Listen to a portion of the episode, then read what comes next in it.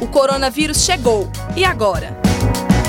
O secretário de Estado de Saúde de Minas Gerais, Carlos Eduardo Amaral, destacou as prioridades do Estado nos diagnósticos do Covid-19. Desde que Minas Gerais foi identificada como sendo uma área de transmissão comunitária, nós passamos a ter uma outra postura na realização dos exames. Nesse momento, nós damos preferência para a realização de exames naqueles pacientes graves, nos pacientes que estão internados em terapia intensiva, nos profissionais de saúde, nos restritos de liberdade e nas nossas unidades sentinelas. A FUNED, que é o nosso laboratório central, tem trabalhado com a sua capacidade máxima. E além disso, nós estamos recrutando a rede de laboratórios em saúde do estado de Minas Gerais. Além do diagnóstico para coronavírus, a FUNED também realiza outros exames laborais, como por exemplo de tuberculose, sendo referência no estado para este diagnóstico.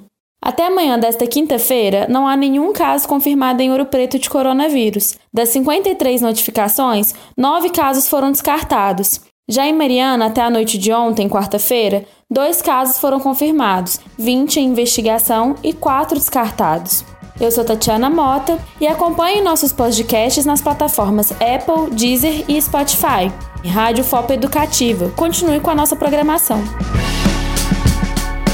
Compartilhe esta ideia com seus amigos e familiares.